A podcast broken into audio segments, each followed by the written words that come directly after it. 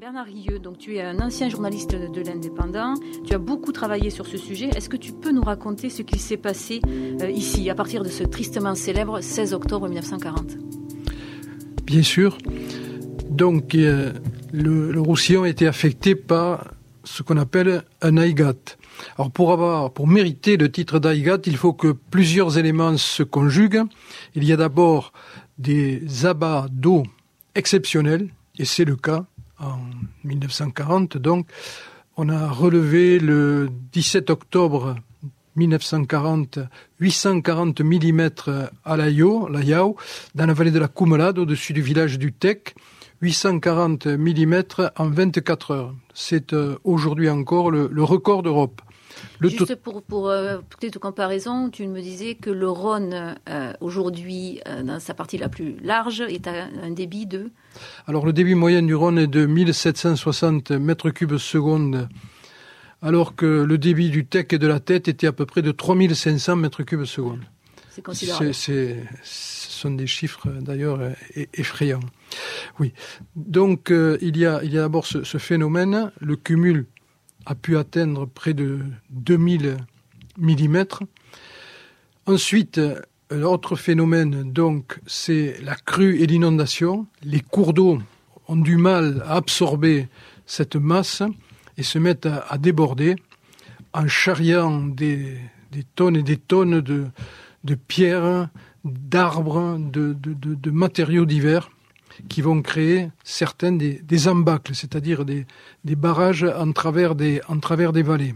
Ensuite, il y a un autre phénomène en même temps, c'est la tempête de Yaban. Le, le, Yaban. le Yaban, dont c'est l'Est, le levant, hein, l'endroit du soleil levant, c'est-à-dire l'Est, dont la mer se met à monter et elle empêche les fleuves de se déverser dans leurs embouchures.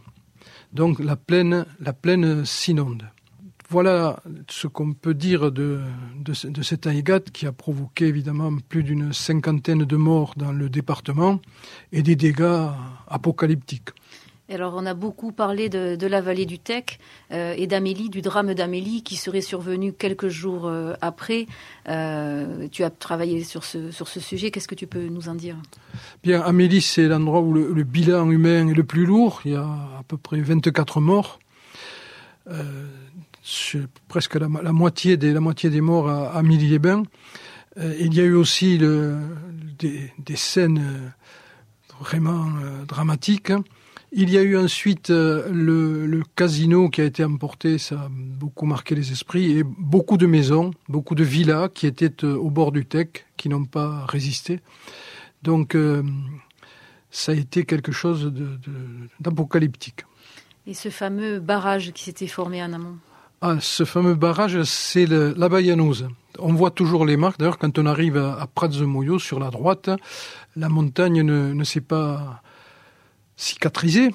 C'est le la Bayanouse, donc c'est des, millions de mètres cubes de, de, de montagne qui se sont qui ont ce sont des millions de mètres cubes de montagne qui ont glissé dans la vallée et qui l'ont obturé par un barrage de 40 mètres de haut on a pensé que c'était la rupture de ce barrage qui avait provoqué la vague qui a dévasté le village du Tec, Amélie-les-Bains, enfin toute la, toute la vallée.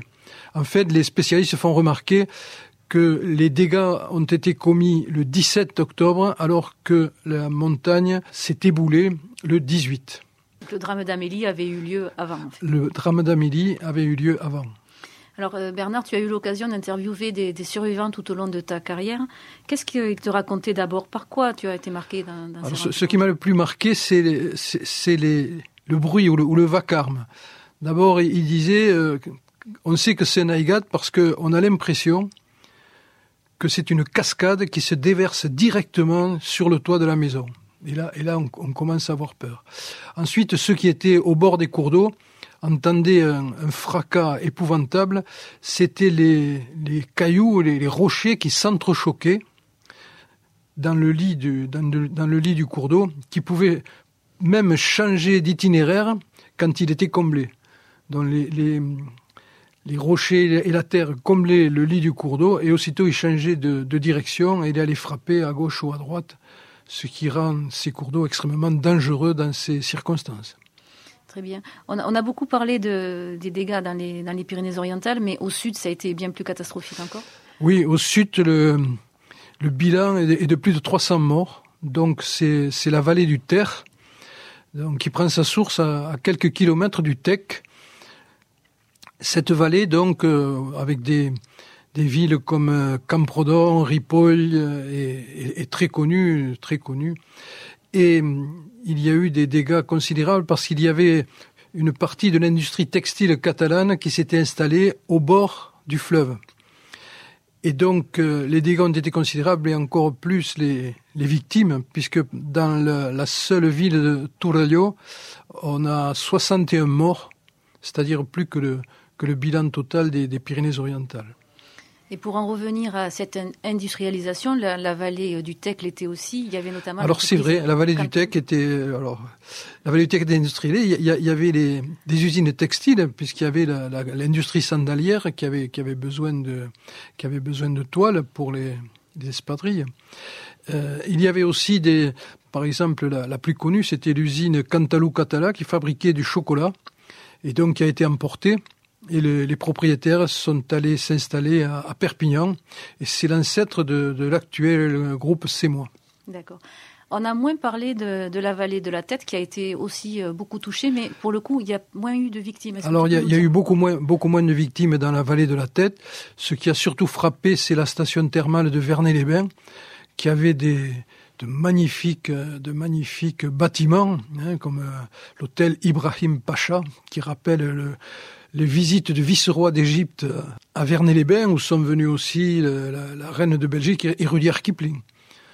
Donc euh, ça a été, ça a été complètement saccagé par le Cadi, le Cadi qui a, qui a été depuis réaménagé. Mais pour le coup, les habitants se sont moins fait surprendre. Alors, oui, ils ont, ils ont été moins surpris que ceux d'Amélie-les-Bains, qui est l'autre station thermale, avec la Preste, qui a été, il ne faut pas oublier la Preste, il y a eu trois stations thermales qui ont été impactées, euh, qui, ont été ravagées.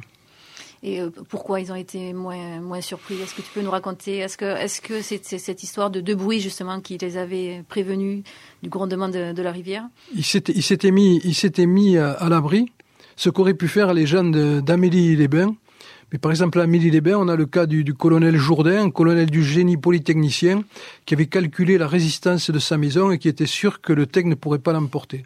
Et le colonel Jourdain, son épouse, sa fille et ses domestiques ont été emportés par le, par le TEC. Aujourd'hui, euh, on vient de vivre dans les Alpes-Maritimes des événements tout aussi dramatiques. Est-ce que, euh, est-ce que c'est, on peut parler là aussi de Naïguat ah, tout à fait, c'est un aigat. C'est exactement le même phénomène. Hein. C'est la, la, mer Méditerranée qui est réchauffée pendant l'été. Et euh, à l'automne se produit une descente d'air froid venu de, du pôle, hein, de, de, l'Arctique.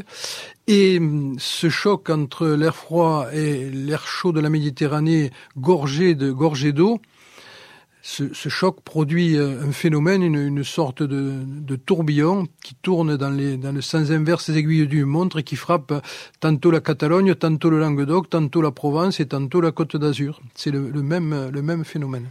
Et alors, est-ce que ici, dans les Pyrénées-Orientales, on peut dire qu'aujourd'hui, les précautions ont été prises pour parer d'un éventuel nouvel ah, Ça a été ça a été un sujet mais, mais récurrent, on n'a pas cessé d'en parler. Il y a eu des actions qui ont été entreprises, dont des, des digues, des, des, barrages écréteurs de crues sur la tête et, la glie. Il y a eu aussi des systèmes d'alerte qui ont été mis en, en, place. Donc euh, on a Vigicru. Les, les habitants sont informés à travers des, des DICRIM, curieux acronyme pour dire documents d'information communale sur les risques majeurs. Donc euh, il y a une information, il y a euh, les, alertes orange et rouge dont les, sauveteurs sont déployés avant même que le phénomène se produise. Les, les, sauveteurs sont déployés sur le terrain et, prêts à intervenir. Donc il y a eu beaucoup de choses qui ont été faites, sans oublier le, reboisement par exemple de la haute vallée du Tech, puisqu'on a expliqué que là-bas, enfin l'arrivée brutale de l'eau était due aux pentes dénudées du Canigou et des montagnes environnantes. Donc on a on a reboisé, on a fait des gabions. Alors, euh, des, gabions, ce sont des, pierres disposées dans des, dans des filets euh, en fil de fer qui, qui barrent et qui, empêchent l'eau de, de, raviner. D'accord. Donc, on peut dire que les précautions sont prises, ce qui, ce qui est quand même assez rassurant. Oui, il y, a, il y a autre chose aussi qui est très important. Ce sont les plans de prévention des risques d'inondation, les PPRI.